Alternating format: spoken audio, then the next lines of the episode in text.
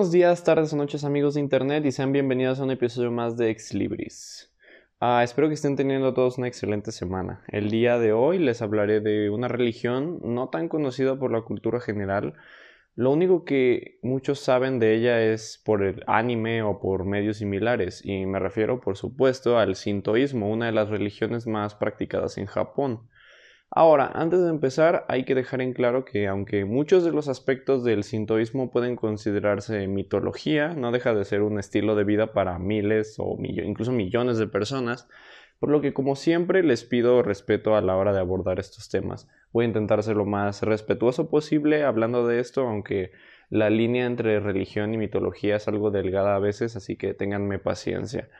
Ahora que tenemos este aspecto aclarado y sin más preámbulo, pasemos página y comencemos. El sintoísmo es una religión politeísta originada en Japón, más o menos separada de otros cultos similares por el periodo Yayoi, entre el 300 antes de la era común y el 300 después de la era común. El sintoísmo es, en esencia, la adoración de los kami, entidades divinas equivalentes a dioses en otras culturas. Se basa en posturas como el animismo, que es la creencia de que los objetos inanimados tienen vida, y el panteísmo, que es la creencia de que los dioses en sí no tienen una forma específica, sino que son algo así como uno con el universo.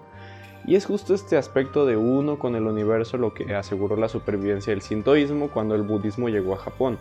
Aquí es cuando las cosas se ponen raras, pues más que competir, ambas religiones terminaron en una especie de sincretismo en el que se arraigaron como un solo conjunto de creencias religiosas, tanto budistas como sintoístas.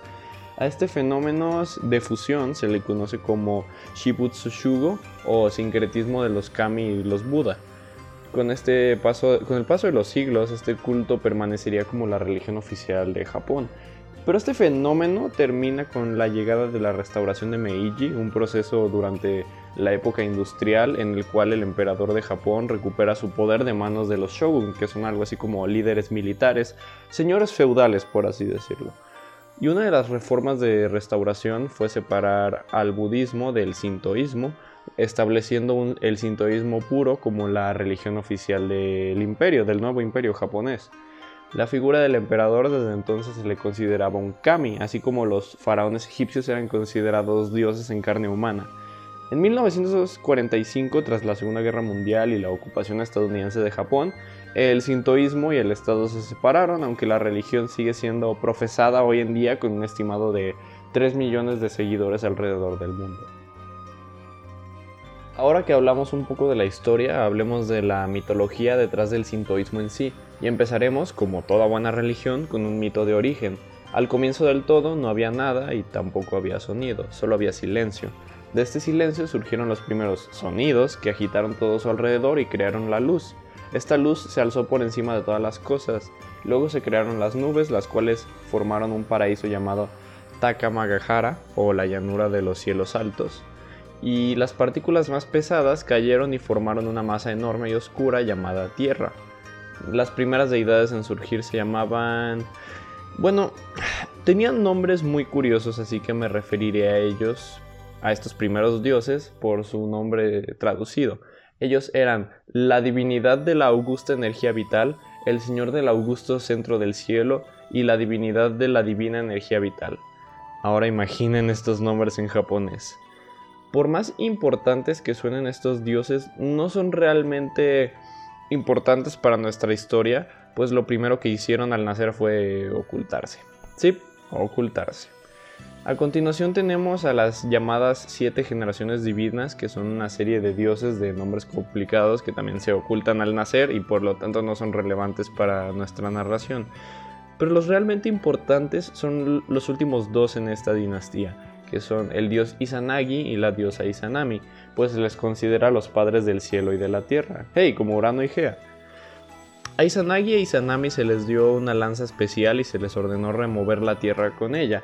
Eso hicieron hasta que el agua salada del océano se acumuló y formó una isla muy especial. Esta isla fue llamada Onogoro, la espontáneamente coagulada, si quieren traducirlo. Ambos dioses bajan a la tierra, pasan un rato cool y entonces a Izanagi le surge una duda. Le pregunta a su hermana cómo fue formada y ella le dice que está todo cool con su cuerpo, pero que tiene una parte incompleta. Izanagi entonces dice que qué curioso porque él tiene una parte de más. Y entonces deciden juntarlas a ver qué pasa. Me imagino que saben por dónde va esto. Entonces tienen un diálogo muy amoroso y dulce hasta que Izanagi dice, hey, no se supone que las mujeres hablen primero. ¿Machismo tan pronto? Pero bueno. Izanami se lo perdona y tienen a un hijo al que llaman Hiruko o niño sanguijuela, que es el nombre que yo le hubiera puesto a mi hermano, pero esa es otra historia. Sus primeros hijos son feos y ellos no saben realmente por qué. Consultan a los dioses primordiales quienes básicamente dicen la mujer no debió hablar primero, arruinó el ritual. Ah, de nuevo con ese machismo.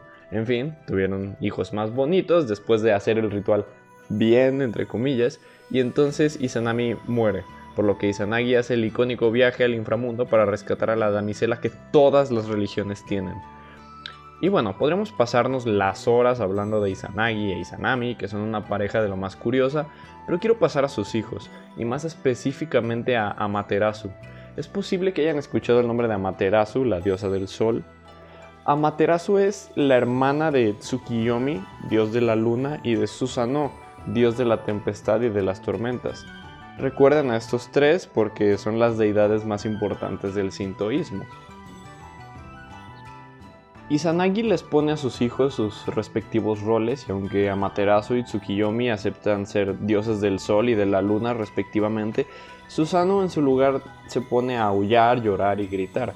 Izanagi se harta de su hijo y lo destierra al rincón para reflexionar sobre lo que ha hecho. Y con rincón me refiero a que lo mandó lejos para que no volviera a molestar. ¿No notan el favoritismo aquí? Un mito por el que se le conoce a Materasu es aquel en el que su hermano Susano está destrozando sus tierras, enojado por su suerte como dios de las tormentas. Amaterasu se enoja a tal punto en el que se encierra en una cueva negándose a salir. En caso de que no estuviese claro ya, Amaterasu es el sol y al encerrarse sume al mundo en las tinieblas. Los kami se reúnen en torno a su cueva intentando que salga, pero todo intento es en vano. Es entonces cuando el dios de la inteligencia, Omoikane, haciendo honor a su título como dios de la inteligencia, se le ocurre una idea. Pone un espejo frente a la cueva e incita a la diosa de la danza, Amanousume, a que baile, desnudándose básicamente.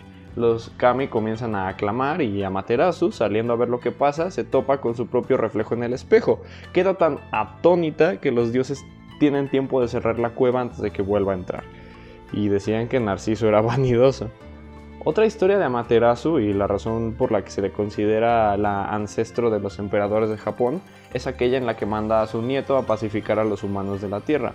Fue el hijo de su nieto, su bisnieto, Jinmu, quien se convierte en el primer emperador de Japón, según la leyenda. Históricamente se le considera a Jinmu el primer emperador oficial de la dinastía en Japón y su reinado se coloca entre el 660 antes de la era común y el 585 después de la era común, antes de la era común, perdón. Y aunque no existen pruebas de su existencia más allá de los escritos sintoístas, la familia imperial de Japón lo considera fundador del imperio y por ende descendiente de la diosa del sol. No por nada Nippon, o Japón, bueno, Nippon en el idioma original, es la nación del sol naciente. El texto donde encontramos toda esta información desde la creación del universo eh, hasta la dinastía de Jinmu es el Kojiki, técnicamente el equivalente a la teogonía griega o la Edda poética nórdica, aunque hacer esta comparación es algo arriesgado, pero lo hago para que comprendan más o menos la relevancia que el Kojiki como texto tiene en la cultura de Japón. Es el libro más antiguo registrado en el que se habla de la historia de Japón, entre comillas, siendo escrito en el año 712 después de la era común. Hablando un poco del sintoísmo en la sociedad, podrían estarse preguntando, ¿hay templos sintoístas? La respuesta corta es sí. La respuesta larga es, bueno, el sintoísmo tiene cierta libertad de culto y aunque existen santuarios dedicados a un kami específico, la entrada a estos santuarios se marca con un tori, que es un arco que probablemente muchos de ustedes hayan visto y que es característico de Japón. Este arco tori sirve como símbolo del sintoísmo como tal y estas puertas marcan la línea entre el espacio profano, que es el exterior, y el espacio sagrado, que es el santuario. El sintoísmo también respeta a los animales como mensajeros de los dioses y tiene en general un profundo respeto por la naturaleza. Esto lo podemos ver en, estatuas como las de los Komainu, que son perros de aspecto atemorizante que resguardan espacios sagrados. El sintoísmo también nos trajo el origami, que es el arte de doblar papel para crear figuras. Por respeto al árbol del que se extrajo el papel, la hoja nunca se corta y todo debe hacerse solo doblando. Así que si ustedes han cortado haciendo origami, vergüenza. Y por no hablar de otras tradiciones como los bailes kagura, los ema, que son pequeños amuletos de madera en los que se escriben deseos que se quieren ver cumplidos, los sacerdotes que resguardan los santuarios, etcétera, etcétera, etcétera. Y es que hay mucho que estudiar en el sintoísmo. Tras sentar las bases el día de hoy, en los próximos episodios quisiera también explorar otros conceptos como los yokai, que me encantan, historias tradicionales japonesas, rituales, etc. Recordemos que el sintoísmo es una cultura que aún pervive y que ha tenido un resurgimiento en el psique colectivo gracias a la popularización del anime y de la cultura japonesa en general. Si tuviera que recomendar obras que hablen del sintoísmo, propondría el libro Historias y Leyendas de Japón de la autora Yei Theodora Osaki, o el videojuego Okami, que toca temas como los kami, los demonios yokai, o leyendas del Japón a predinástico. Y bueno, no predinástico, pero la línea del tiempo de Okami es un poco confusa. Mm, y bueno, creo que eso es todo. Gracias por escuchar este episodio de Ex Libris y no olviden dar sus ofrendas a Materasu para que no nos dejen las tinieblas por siempre.